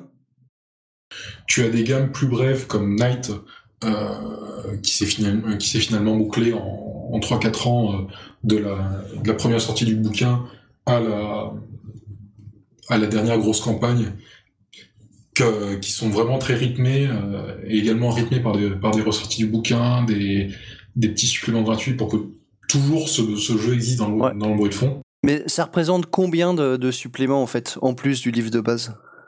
Euh, Night, bah, t'as un gros supplément de règles, deux campagnes, trois si on compte la, la grosse campagne multitable, plus tous les petits suppléments gratuits qu'ils ont, plus tous les petits suppléments gratuits qui ont été sortis, ce qui sur 4 ans est quand même pas mal du tout, quoi. Ok, donc deux, deux vrais suppléments, quoi. Euh, 4 plutôt. Puis il y en a d'autres qui font. Enfin, il y a aussi des ressorties de de vieilles gammes, euh, Oui, tout à fait. Le, enfin qui renaissent. le facteur, le facteur nostalgie, ça, ça, ça, ça marche toujours bien. Oui, mais enfin, je veux dire, je prends un exemple de de Nephilim par exemple qui est ressorti euh, il y a pas très très longtemps. Ouais. Euh, il y a eu un deuxième Kickstarter un an plus tard pour euh, ressortir une foule de suppléments. Tout à fait. Ça, ça aussi, ça, ça aussi c'est un exemple de, de jeu qui veut rythmer sa vie euh, pour, euh, bah, pour maintenir, pour maintenir son, son cycle de vie et pouvoir, cont- pouvoir continuer à sortir des trucs assez, euh, assez, assez tranquillement, quoi. Sans pour autant épuiser les auteurs parce qu'il faut, parce qu'il faut tout sortir sur l'espace de trois ans. En fait, ils font deux full lancements et en fait, la gamme est complète avec ça, euh, en sachant que dans ces deux full lancements, tu auras le bouquin de base plus plus euh, plein de suppléments, c'est ça? Oui, c'est ça. Et en fait, c'est c'est beaucoup de de rééditions. Euh, Enfin, ré- réédition, modernisation, euh, redesign, si on veut, mais mais euh, mais euh, alors oui, c'est extrêmement beau et ça fait ça fait du bien à la collectionnite. Ouais. Euh, après, est-ce que c'est très différent? Enfin, et puis c'est du coup, ça peut toucher éventuellement un nouveau public, hein, bien sûr. Mais pour quelqu'un qui avait déjà la gamme euh, dans les années 90 euh, ou 2000, euh, euh, il y a beaucoup de choses qui sont ah oui, tel truc était introuvable, donc maintenant je le rachète ou euh, Ouais. voilà. Mais, mais, C'est euh, c'est un nouveau public euh, qui a 200 euros à claquer dans un. euh, 500 euros. Ah, bah, de toute façon, on va pas, on va pas se mentir, le, le public, le, Ouais. public- le public rôliste, il a du pognon et il le claque. hein. Sinon, les jeux, euh, Les, sinon, les vieux rôlistes. plus sortir de Les jeux. vieux rôlistes, parce que le, le- Bah, les gens qui, les gens qui achètent tout simplement. ceux, parce que ceux qui ont entre 20 et 25 ans, ils ont pas le, ils ont pas les l'argent pour. euh, Oui, mais ils, ils achètent rien du tout. Ils- Tu peux jouer avec des, tu peux jouer avec du gratos sur internet. Alors pourquoi les Ouais, et puis bien j'ai un dernier exemple, sinon de pour le coup de gamme euh, indépendante qui a l'air de bah, plutôt pas trop mal marcher. Alors il y a Milvaux. euh, je pensais au Rainverse euh, de Ah oui, ouais. de Vivien Féasson là avec euh, les, les perdus sous la pluie qui était tout, qui était tout petit puis ensuite euh, il y a eu Libreté et puis euh, et ainsi de suite Mhm. Euh, il a récemment euh, Explorateur des brumes Ouais, c'est ça. Euh, et à chaque fois il en Le, profite le bruit pour- plutôt. Non, je des bruits oui c'est ça Le bruit, ouais. euh, et à chaque fois, il en profite pour remettre, euh, pour, pour reproposer en fait les les précédentes. euh, Les précédents précéd- bouquins, ouais. C'est ça. Et Mhm. je sais pas exactement quelles sont ses ventes, mais euh, en tout cas, il arrive à faire tous ses, supplé- tous ses financements participatifs. Mhm. Oui, c'est sûr, c'est sûr. Aussi de refaire des ventes le premier bouquin. Enfin, c'est la meilleure manière de, de continuer à faire, à faire vivre ton jeu et à t'assurer qu'il soit, qu'il continue à circuler, c'est que la base sont encore, trou- sont encore trouvables. Et euh, tu parlais du Rainverse, c'est un très bon exemple de ce que je décrivais, où tu vas aller explorer ton, ta gamme avec des, avec des méthodes, avec des, des approches très différentes pour à chaque fois ramener un autre public plutôt que de, de compter sur la même base, sur la même base plus, plus ou moins là. Enfin, dans le Rainverse, il y a un jeu de méca. Et il y a un jeu euh, intimiste sur des gamins euh, et, et leurs relations entre eux. On s'adresse à des, à des publics quand même assez différents. Mhm. Et maintenant, il y a un jeu OSR aussi. Voilà, il y a un jeu OSR de donjonneux pour les, pour les vieux, pour les vieux barbus. Donc Mathieu, tu me demandais tout à l'heure comment est-ce qu'on, comment ça se passe la conclusion d'une gamme quand c'est euh, prévu, comment on ferme une gamme. Ouais. Je citais tout à l'heure Necropolis qui a, qui a dit bon voilà, on finit de couvrir le monde qu'on avait ébauché avec nos suppléments, on fait un, on fait un financement pour financer tout ça, et après c'est clos, c'est clôturé. euh, le jeu il est tel qu'on l'a envisagé quand on a quand on a commencé à bosser dessus et qu'on a qu'on a commencé à voir le projet. Ça c'est le cas où on va au- on va au bout de la gamme. Éventuellement derrière il peut avoir les il peut y avoir les fans les plus hardcore qui reprennent le relais euh, pour créer du contenu euh, plus, ou moins amateur dans leur, dans leur coin euh, pour continuer à faire vivre le, à faire, vivre le jeu. Une autre solution, c'est la bonne vieille campagne qui ferme l'univers, en disant, bah voilà, la fin de l'univers, euh, elle est dans ce bouquin, et vous verrez, à la fin, euh, t'as plus vraiment moyen de, jouer dans le monde, donc on va clôturer avec ça, quoi. C'est le cas de Night, avec la geste de la, fin des temps, c'était le cas de Shade, c'est un jeu un peu tristement célèbre, puisque bah, c'est une création de ludopathe, mais euh, avec une campagne qui bouclait un peu, un peu ça, un peu tout ça. Bon, après, il y a la solution Rose où on sort un supplément qui s'appelle On ferme, mais bon, là, c'est- carrément méta, quoi. Ouais. Mais ouais, ça, ça c'est vraiment dans les cas où, où, on, comment- où on a prévu à l'avance comment on voulait stopper le jeu. On est arrivé au bout, tout s'est bien passé. On, clôture, c'est bien beau, et puis euh, après on peut faire des conférences avec, euh, des post-mortem on explique voilà mon, retour d'expérience sur tel ou tel jeu, bref, ça claque. L'autre solution étant de laisser moisir la gamme, comme on disait. euh, l'avantage de laisser moisir, c'est que dans 10-20 ans, tu peux, espérer un effet, un effet nostalgie garanti à base de Ah, je me souviens, on n'a jamais fini cette campagne, allez, je rachète le, bouquin de base ressorti comme neuf pour 200 balles. C'est aussi une, une approche qui peut se valoir. Et euh, bah, Cobalt, tu parlais de, tu parlais de Shadowrun. Ouais. L'autre solution, ça peut être plutôt que de dire on ferme. Si tu te dis, il y a encore un public, mais bon, là ils sont, ils sont équipés et il faut bien faut bien accepter que le, que mon cycle de jeu arrive à, arrive à sa fin. Ben, c'est le moment de faire une V2. quoi. c'est le moment de lancer une nouvelle édition, euh, de, de, de, de tout ressortir. Il y a deux solutions. Soit il y a la deuxième édition qui est en fait le l'excipit, le- l'élixir de tout, de tout ce qui a été fait euh, dans la gamme auparavant, et qui au final va, va, va, clôturer la, va clôturer la vie du jeu avec une petite coda. Mhm. Je vois bien Ultra V2 faire ça. Euh, le Grumpf a beaucoup bossé sur Ultra, il y a des suppléments qui sont sortis, et euh, si la V2 sort un jour, je la vois bien synthétiser tout, ce qui a, tout le travail qui a été fait là-dessus, et après c'est bon, ce projet-là est terminé, et il, est complet, entre guillemets. Bah, le, souvent, ce qui se passe, c'est que plutôt le- les, les V2 qui font ça, c'est plutôt qui souhaitent poursuivre la gamme euh, sans perdre les anciens joueurs, mais comme ils en veulent des nouveaux, ils font un, un résumé de tout ce qui s'est passé précédemment pour que les nouveaux joueurs soient pas largués. C'est euh, c'est ce qui s'est fait euh, pour la pour la gamme INS, ce qui c'est ce qu'ils avaient fait pour la la V2 et la V3 notamment le, le- les bouquins de base euh, te parlaient de tous les, les secrets et les trucs bizarres qui s'étaient qui s'étaient produits dans les divers suppléments de la de l'édition précédente. Je sais pas si un résumé de jeu feuilleton comme ça, ça marcherait encore aujourd'hui. Faudrait, faudrait tester, écoute. Et puis t'as aussi la solution où tu sors juste, euh, enfin juste, tu sors une deuxième édition avec un système complètement différent, donc on est obligé de racheter tous les suppléments quoi. Voilà, ça c'est Shadowrun, ouais. Ça, ça, c'est plutôt Shadowrun, où on ressort exactement les mêmes suppléments. Et en même temps, c'est le même système imbitable, mais imbitable et d'une façon différente à chaque fois. Et quand, tu, quand le supplément sur les bagnoles et sur les rigueurs euh, s'apprête à sortir, tu sais que ça sent la fin, la prochaine édition est pour bientôt. Faut avoir suivi une gamme de Shadowrun pour la comprendre, celle-là. Mais une fois qu'on est dedans, on se rend compte que c'est assez sy- symptomatique.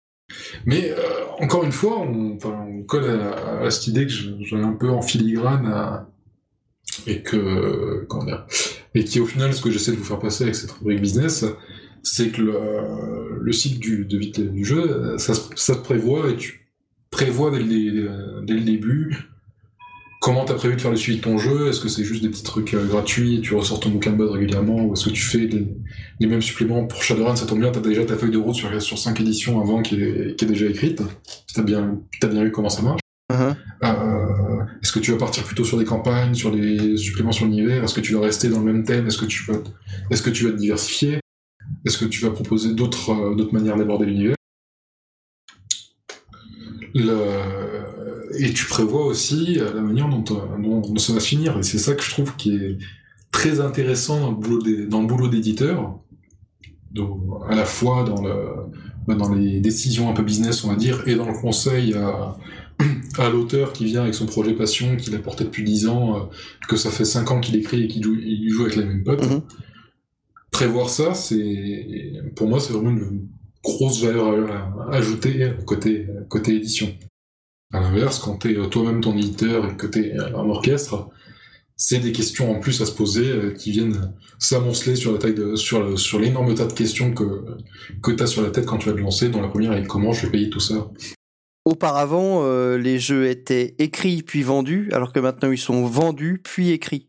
Ça dépend. Le- pas mal de gens se lancent dans le, fond- dans le financement après avoir écrit tous les textes et, comme je disais, prévu euh, les suppléments qui, se, qui sortent d'ailleurs.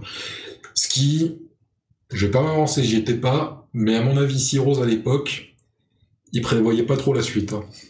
Euh, alors ça dépend à quelle, euh, ça dépend de quelle édition tu parles en fait. Dans la gamme de la V2, il y a le supplément qui s'appelle euh, Muchos Pesos Cafarnaum, dont le titre décrit dé- décrit le, le contenu, c'est-à-dire ils avaient plus de thunes, ils ont fait les fonds de tiroir pour récupérer tout ce qu'il y avait qu'ils pouvaient mettre dans un supplément et ils l'ont ils l'ont sorti comme ça pour pour continuer le- la gamme. Tel mettra qu'on n'est pas tout à fait dans le cycle de vie, de vie prévu, euh, prévu à l'avance et bien carré. Oui, c'est clair, c'est euh. clair. Je pensais aussi à Bloodlust où, bon, forcé d'avouer que ça part un peu dans tous les sens. hein. Ce qui, encore une fois, c'est pas un tort. Le, euh, le jeu de rôle a pas mal de moments, c'est de la création artistique. Et euh, bah, comme ton auteur, c'est pas un robinet que tu ouvres pour remplir le, le petit circuit que tu as prévu, des fois, bah, tu dois t'adapter, tu dois dans une direction imprévue en fonction de, en fonction de tes envies, de tes envies de créateur. Et c'est pas ça. là. Enfin voilà, j'espère que j'ai pu euh, vous, vous aider à, y voir un peu plus clair euh, sur euh, ce qui se passe exactement quand on lance un financement, sur le fait que non, non, je vous jure, quand le, quand le financement s'est arrêté, les, comment, les, éditeurs, les, les auteurs s'arrêtent pas de bosser pour autant. Et sur, enfin, surtout les deux, les deux trucs que j'aimerais bien qu'ils soient retenus, c'est euh, cette, cette envie qu'il y aurait de lancer plein de petits jeux, de voir ce qui colle et de développer les euh, petits jeux qui marchent bien pour en faire des vraies gammes, mais malheureusement qui ne rencontrent pas les modes de, enfin, qui ne rencontrent pas les modes de consommation. Les modes de consommation, c'est juste pas ça. Il faut que tu aies une vraie gamme à, à la base si tu veux que ça se vende comme une vraie gamme. Ouais. Et le fait que bah, il faille prévoir. Bah, le truc aussi, c'est que euh, si tu passes systématiquement par des euh, financements participatifs, tu peux pas avoir un rythme de publication qui fasse que la que la gamme est tout le temps vivante. Euh, par, par exemple, dans les dans les années 90 ou 2000, euh, tu pouvais avoir un, jeu qui sortait un supplément tous les trois mois, tac, tac, tac, t'étais certain d'en, t'étais certain d'en trouver un, quoi. Euh, mais là déjà, rien que pour préparer le full lancement, il te faut six mois, un an. Puis, puis une fois que c'est fait, il te faut un an, voire 18 mois pour livrer ce qui ce qui t'a déjà été payé. donc c'est donc quand tu es dans ce travail-là, tu peux pas du tout prévoir, tu peux pas du tout prévoir la suite, quoi. C'est pas possible en fait.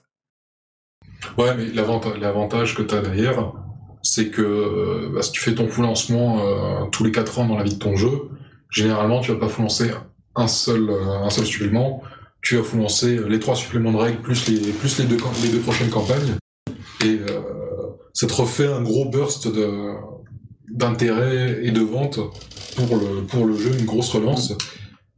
Et si tu l'as prévu à l'avance, bah, tu peux calibrer ton, comment, l'utilisation que tu as prévue de ton jeu en disant bah voilà avec ce que j'ai sorti à la base les gens ils, vont jouer euh, pendant pendant trois ans et ils auront pas besoin de grand chose de mhm. plus. Donc ça sert à rien que je sorte des trucs tous les trois mois parce que bah il y aura juste personne pour les acheter pour les lire et pour les jouer. Ouais. Et si je vous parlais d'une gamme? Sur, sur, ces bons mots. Tu as rêvé d'une gamme? C'était une grande épopée une saga même Allez, vas-y. Je vais vous parler de Saga Heroic Minima. Donc, c'est un jeu de rôle de Gaël Sacré, qui est l'auteur déjà de, de jeux comme euh, Happy, Happy Together, euh, et qui a aussi traduit un certain nombre de, de petits jeux, donc comme Cozy Town, euh, Sexy Battle Wizards. Et puis, il a, il a mis en page aussi pas mal de, de jeux d'autres auteurs indépendants.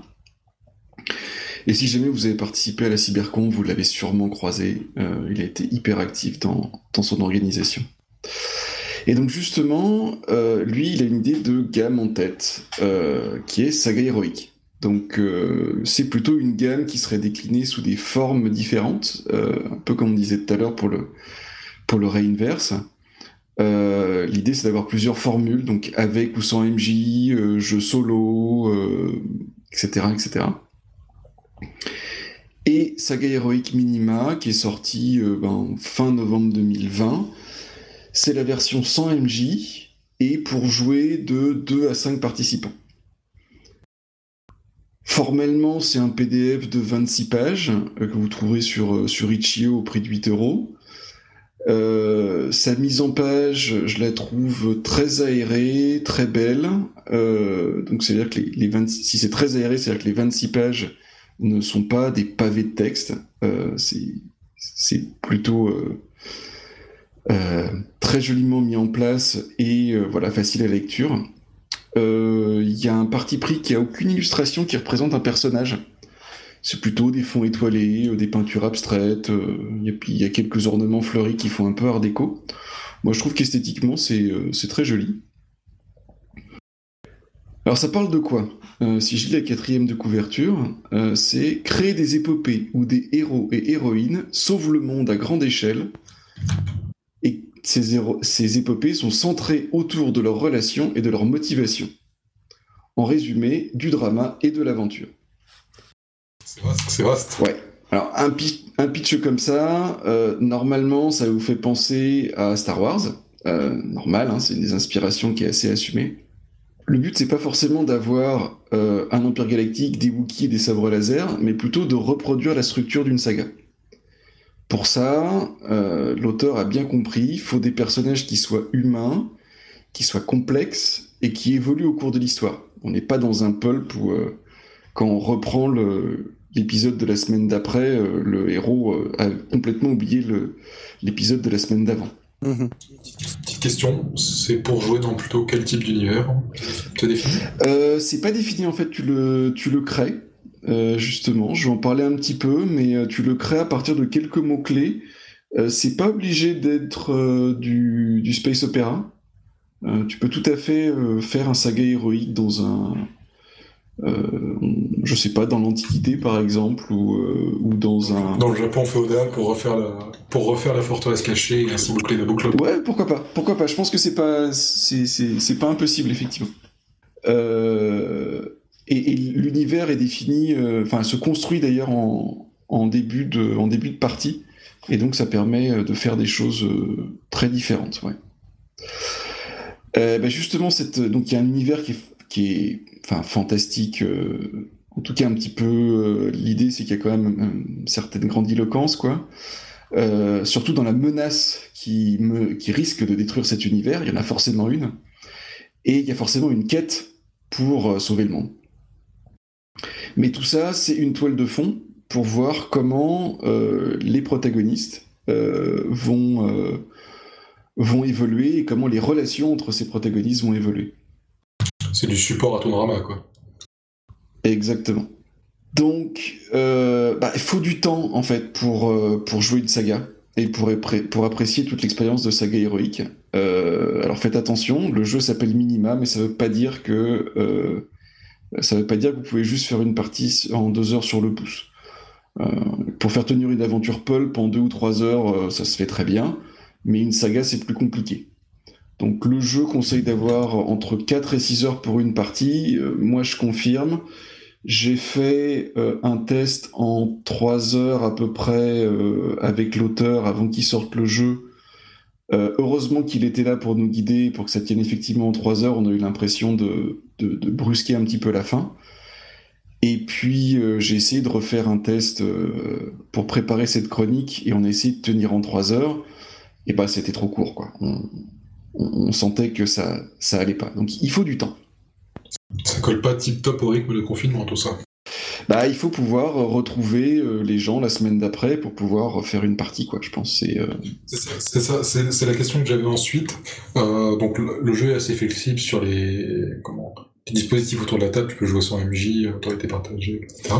Mais en termes de comment, de nombre de parties, est-ce qu'on est sur de la grande campagne ou est-ce que avec ces 5-6 heures, on aura bouclé tout l'arc narratif de tout ce qui serait dans un autre jeu, plus tradit, peut-être une, campagne Alors tu peux tout à fait euh, boucler euh, un arc narratif, si t'as les, si les 4 à 6 heures, je pense que tu peux vraiment boucler un, un arc narratif et être content de toi. Il y a la possibilité de euh, soit créer une fin, en gros d'avoir un boucler un arc narratif, ça veut dire avoir réussi la quête et donc euh, déjouer au moins temporairement la menace. Et ensuite, euh, bah, il suffit de recréer une menace, par, par, exemple à partir de la précédente, et de reprendre des personnages pour, euh, pour pouvoir poursuivre la saga.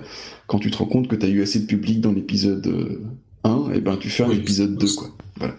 Star, Wars, épisode 1, Star Wars épisode 2, Voilà, donc euh, ça... Et puis je pense que les épisodes peuvent devenir euh, de plus en plus complexes au fur et à mesure, parce que bien entendu, les personnages sont développés, ils ont un passif, etc. etc. Mais, mais le, mode de jeu de base, c'est... Tu fais tes 5-6 heures de jeu, et tu auras fait euh, tout l'ensemble de ta partie, et tu pourras en recommencer une autre sans trop, sans trop de regrets. On n'est pas sur, une, sur un jeu où il faut prévoir plusieurs mois de jeu, où on joue toutes les deux semaines. Ouais, exactement. Exactement. Donc moi ce que je trouve c'est que une séance c'est enfin à moins d'avoir euh, des après-midi adolescentes euh, avec beaucoup de temps euh, à, passer. à tuer. Voilà, c'est un peu compliqué de caser 6 heures de jeu d'un coup.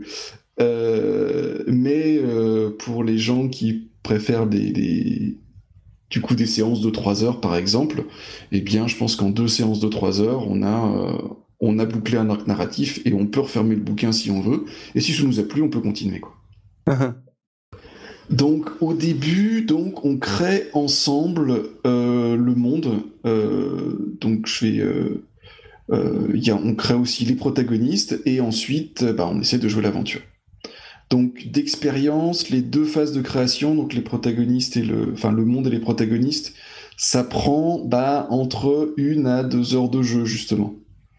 Donc, euh, bah, puis ensuite, on va poser l'état initial des personnages en quelques scènes, ce qui prend à peu près autant de temps de jeu. Et ben voilà, on est déjà arrivé à 3 heures, quoi. Euh, donc, si on veut pouvoir euh, avoir un arc narratif intéressant, bah faut bien les 4 ou 6 heures, quoi. Donc je vais pas vous détailler exactement la création du monde et des personnages, hein. il y a plein de détails très bien trouvés, de, listes très inspirantes pour créer une situation initiale qui, est parfaite pour une saga. Euh, tu, peux, juste donner un exemple de truc euh, qui t'a paru particulièrement malin pour avoir ce côté saga justement? Un exemple, par exemple, pour créer le monde, déjà on va déterminer son échelle. est-ce que c'est une ville ou est-ce que c'est un multivers ou entre les deux, je sais pas, un continent ou, ou un système solaire? Et puis ensuite, chacun des participants va piocher un, un mot-clé dans une liste et l'univers va être construit par l'ensemble de ces mots-clés. Alors on peut tout à fait avoir euh, antiquité, fractal et informatique. Et eh ben voilà.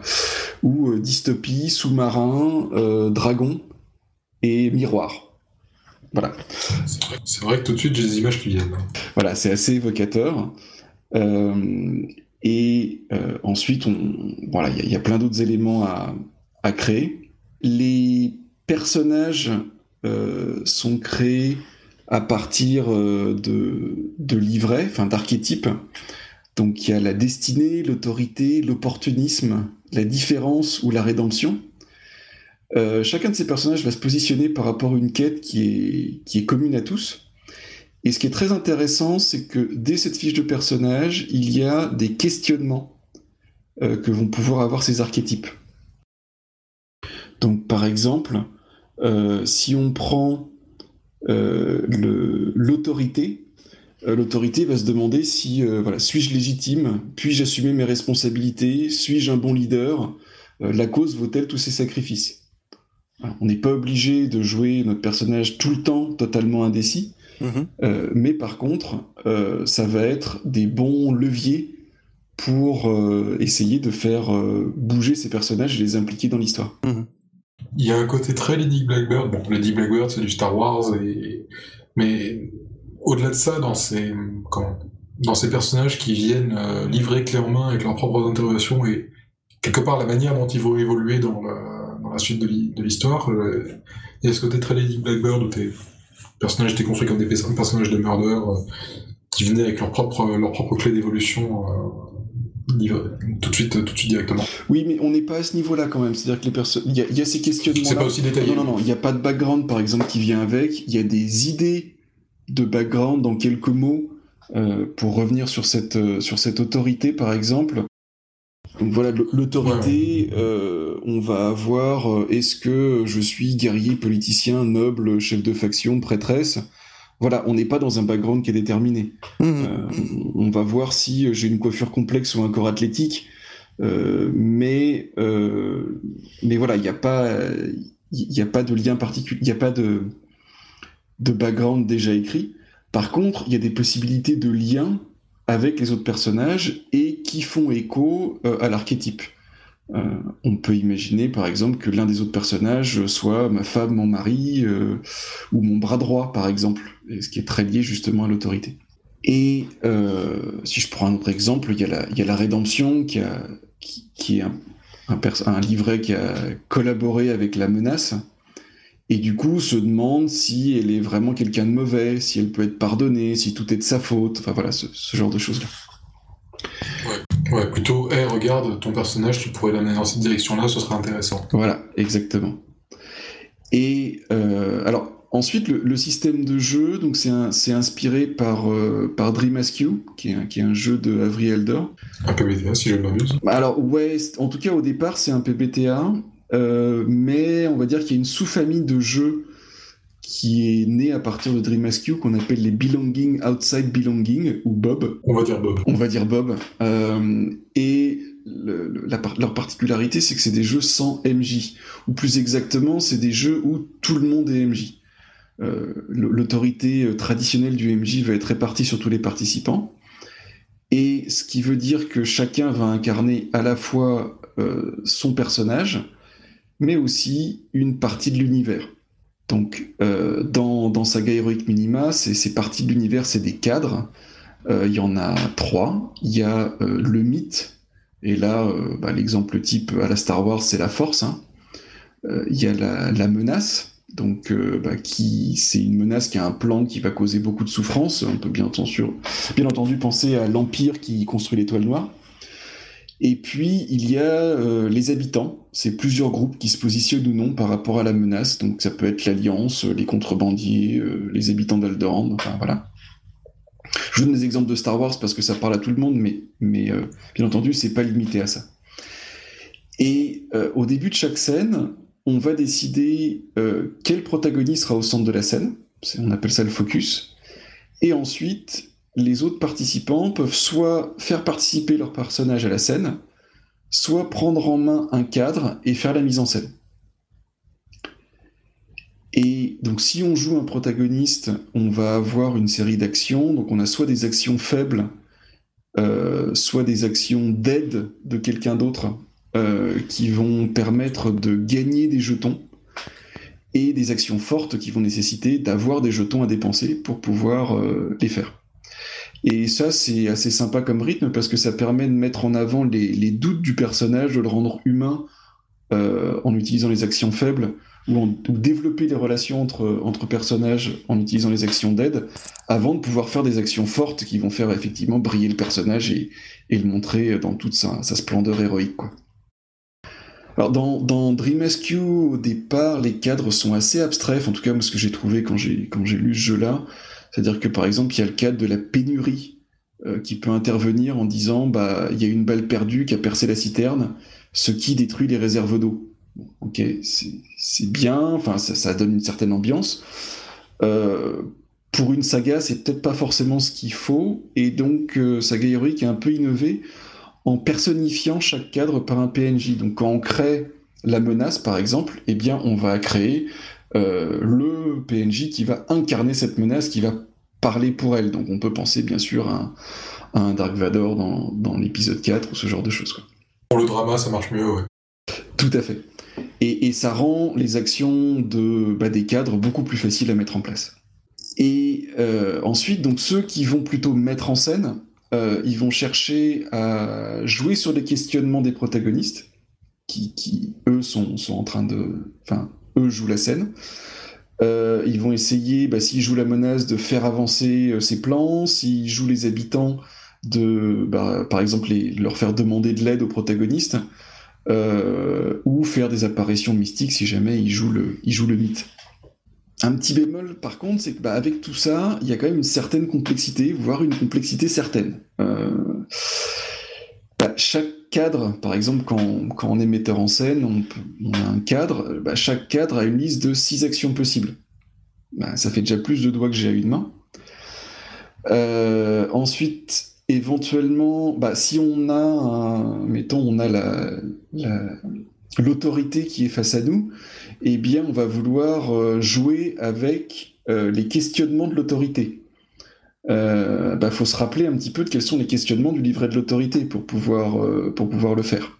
Et puis, donc il y en a deux ou trois par archétype, donc ça veut dire que quand on se retrouve metteur en scène, euh, il, va falloir, il va falloir choisir dans pas mal d'options différentes dont on n'est pas forcément familier, parce que justement, comme, c'est, comme on n'est pas tout le temps MJ, euh, eh bien, euh, il faut se refamiliariser avec ah oui, au fait, ton personnage, il fait quoi? C'est quoi son euh, D'accord, moi je joue la menace. Alors qu'est-ce que je peux faire? Enfin voilà. Du coup, c'est c'est pas forcément complètement confortable, ou en tout cas, ça a une certaine courbe d'apprentissage.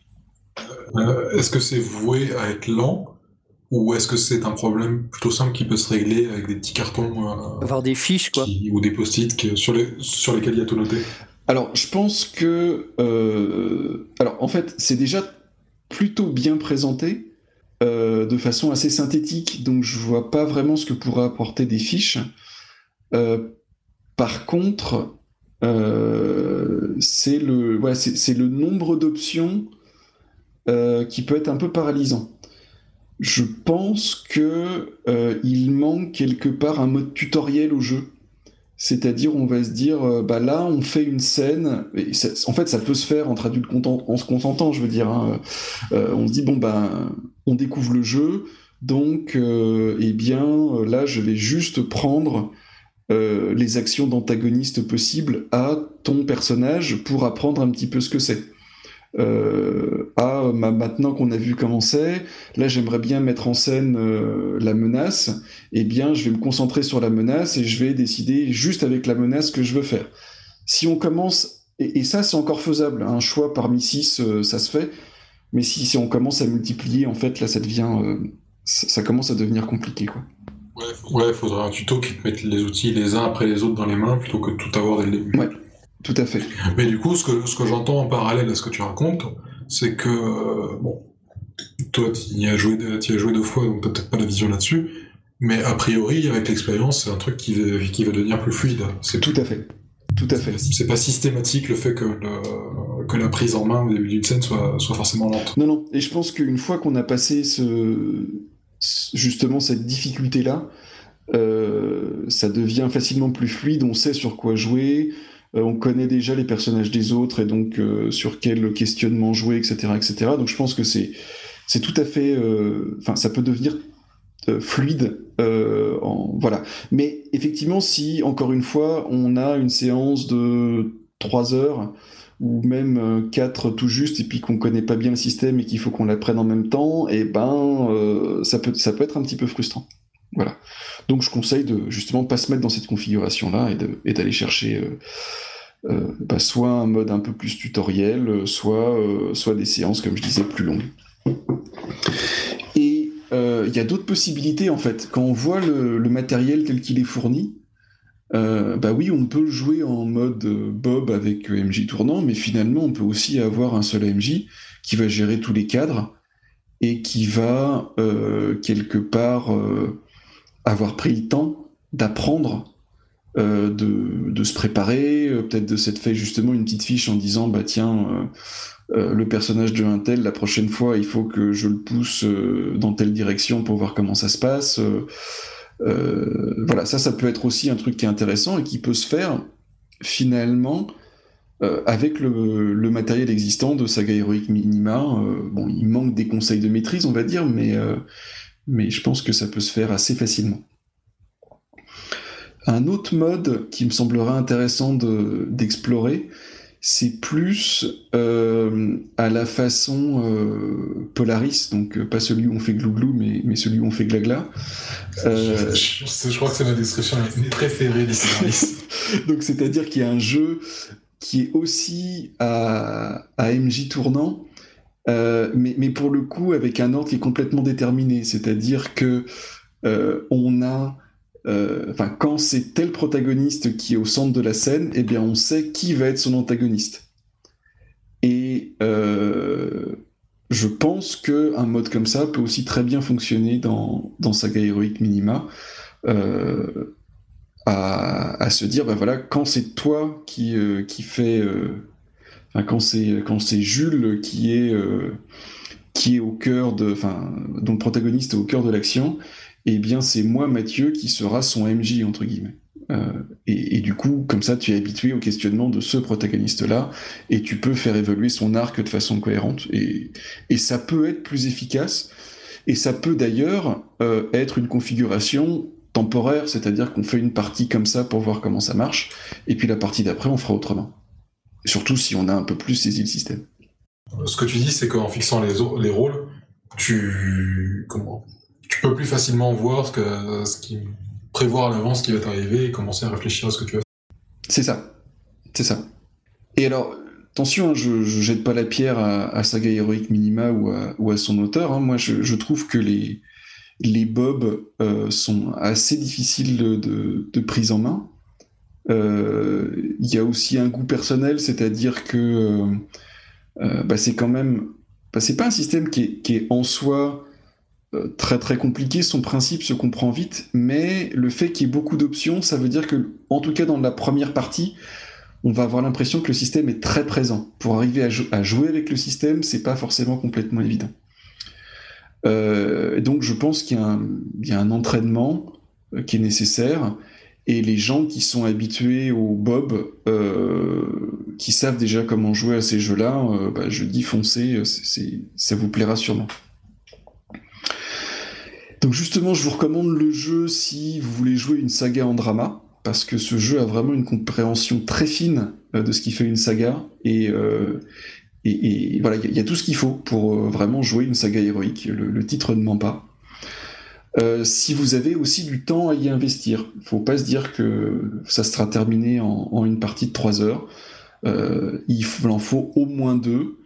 et je pense que le, le, jeu se bonifie après, même si on décide par exemple de ne pas garder les mêmes protagonistes et de, et de partir sur un univers complètement différent. Je pense que si on a déjà fait des parties, on a passé la courbe d'apprentissage et on s'amuse beaucoup plus. À partir, tu veux dire qu'à partir du moment où on a un petit peu de bouteille, on peut jouer de manière plus intéressante en fait, un peu plus rapide, un peu plus euh, en connaissant mieux les mécanismes. C'est ça. C'est ça.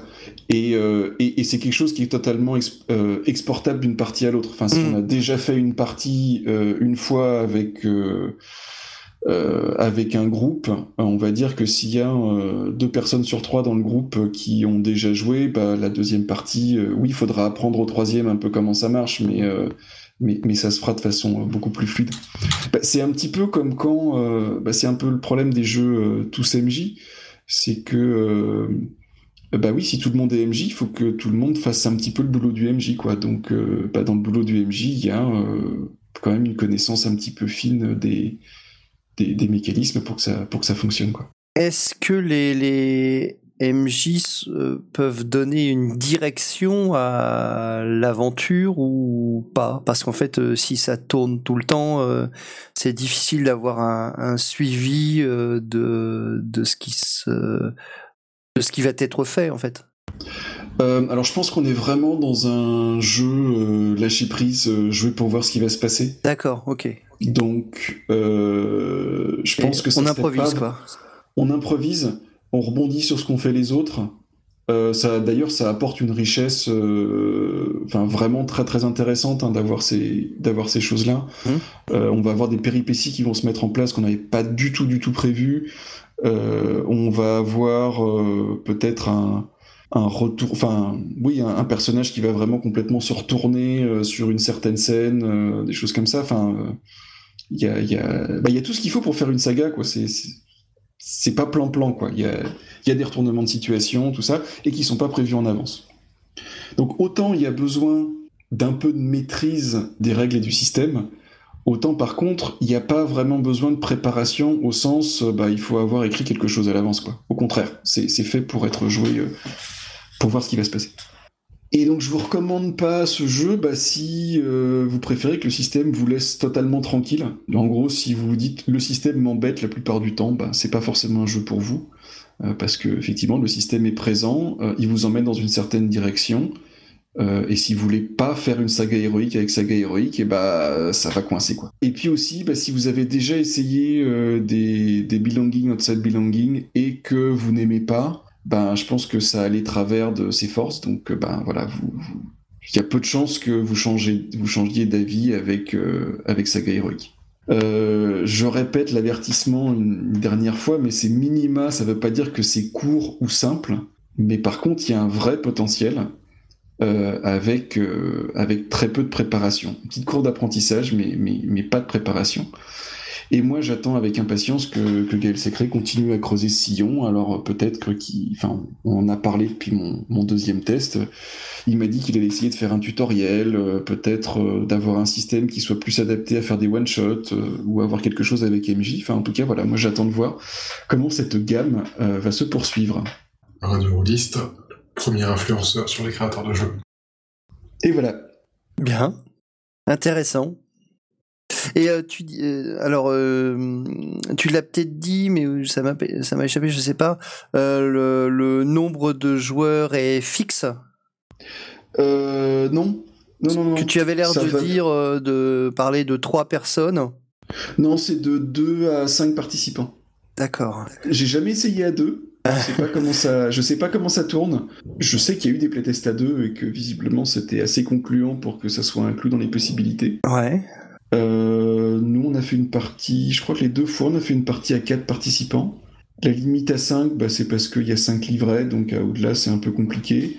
Et puis surtout, je pense que dans un jeu comme ça, qui qui où on rebondit beaucoup sur les propositions des autres, euh, jouer à plus que 5, ça doit commencer à devenir euh, un petit peu difficile, je pense. Ouais, puis si tu dois te rappeler des ressorts de chaque personnage, euh, ouais, euh, au-delà de 5, euh, il faut vraiment avoir une, excellente mémoire.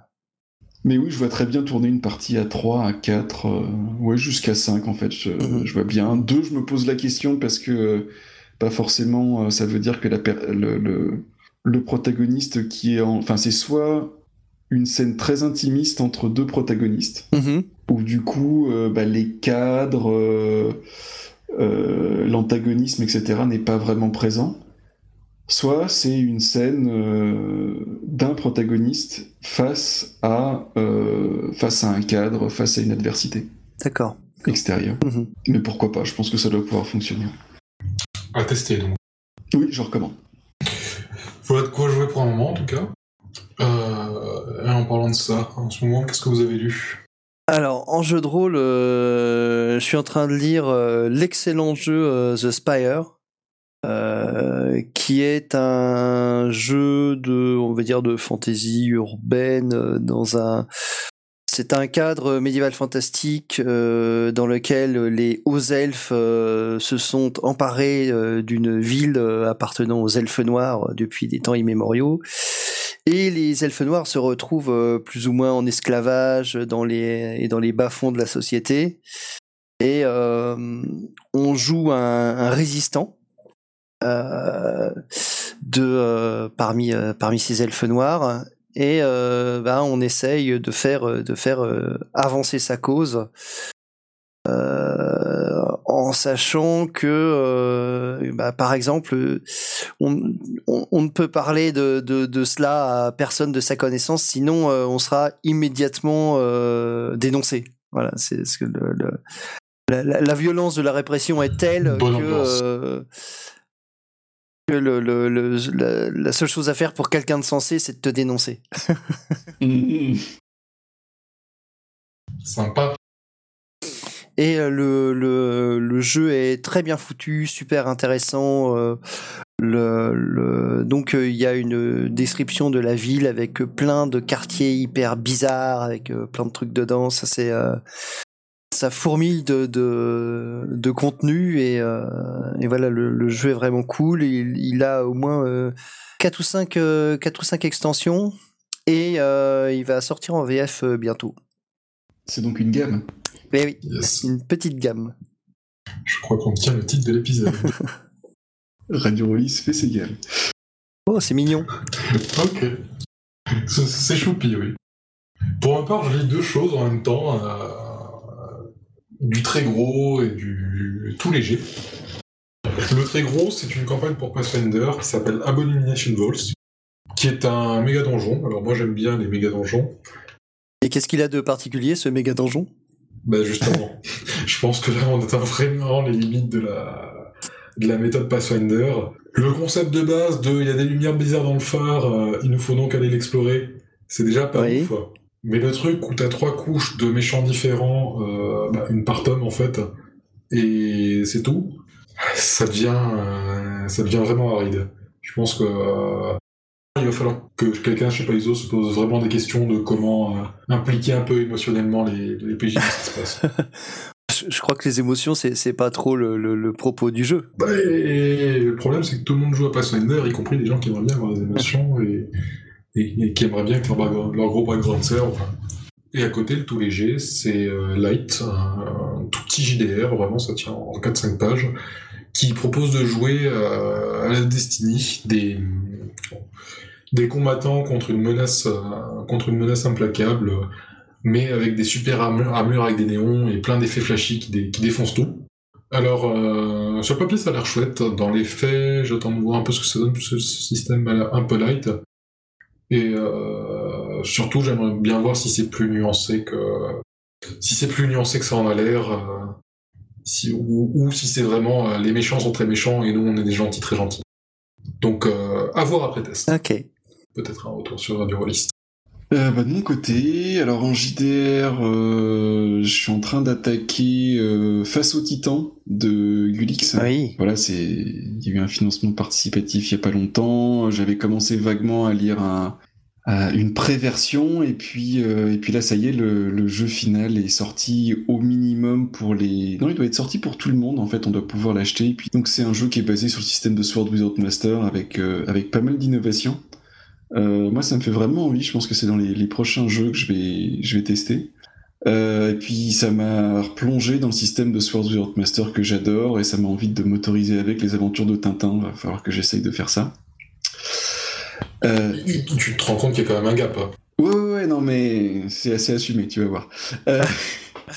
et, mais, et sinon, mes lectures du moment, bah, je reste dans la BD, mais, euh, mais, japonaise. Je suis en train de lire un, manga des...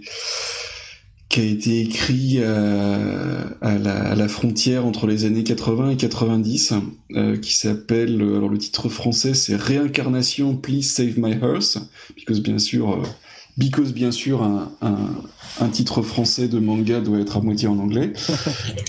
euh, et le titre japonais, c'est Bokura no Chikyu Omamote. Et ça parle de, de réincarnation. Euh, c'est globalement à peu près tous des, des, ados japonais, parce que bien sûr c'est tout le temps des lycéens, euh, qui se découvrent la réincarnation de, euh, d'extraterrestres euh, qui en tout cas ressemblent beaucoup à des humains à part le fait qu'ils soient extraterrestres et qui étaient euh, sur une station spatiale à surveiller la Terre et en gros leur monde a été détruit et il s'est passé un drama pas possible dans cette station. Ils étaient plus que 6 donc en gros les six derniers de leur espèce et ils sont morts à petit feu avec voilà un drama pas possible euh, en se tirant dans les pattes et tout ça, et les lycéens actuels qui au départ sont plutôt copains-copains, euh, bah, découvrent, euh, découvrent bah, qui ils étaient et la façon dont ça influe sur leur vie, etc. etc. c'est très intéressant pour cette narration de la, réincarnation. Ça me donne plein d'idées pour des, pour des jeux de rôle autour de la mémoire et ce genre de choses-là. Euh, par contre, il y a aussi des, y a des, des, passages qui sont pas forcément très faciles à lire parce qu'il y a des situations de, de souffrance sociale euh, très dures. Euh, il y a de la, de la masculinité euh, très très toxique de certains personnages. Ah. Il y a du harcèlement. Il y a et puis c'est pas, enfin, c'est-à-dire que c'est présenté comme étant toxique, c'est-à-dire que tu vois le personnage qui s'auto-détruit. Voilà, donc c'est Bon, pas forcément. Je vais peut-être pas forcément faire lire ça à mes enfants tout de suite, mais euh, mais, sinon, euh, je trouve ça assez sympa, ouais. assez philosophique et sympa. Tu ne veux pas leur adapter, leur adopter ça dans les aventures de Tintin aussi? Non, ah. c'est pas la même BD. Pourtant, il y en a avec des extraterrestres et non? Bon, tant pis. Oui, oui, il y en a. Très bien. Et bien, bien Merci de nous avoir écoutés jusqu'au bout de cet épisode. Sur ce, euh, on vous laisse avec un petit mot de la fin en vous souhaitant un bon prochain. Au revoir. Au revoir. Ciao.